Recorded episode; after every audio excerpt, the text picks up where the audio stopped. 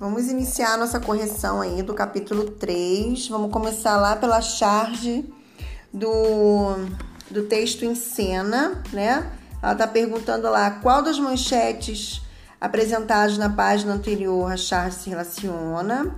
Ela vai se relacionar a qual manchete aí? Ela vai se relacionar a primeira manchete, a que aponta os problemas com as escolas públicas, certo? Ok? E está perguntando por quê. Por que, que ela se relaciona com essa charge? Porque a charge mostra um cenário na sala de aula com problemas estruturais, certo? Problemas, é lógico que são evidentes aí, ok?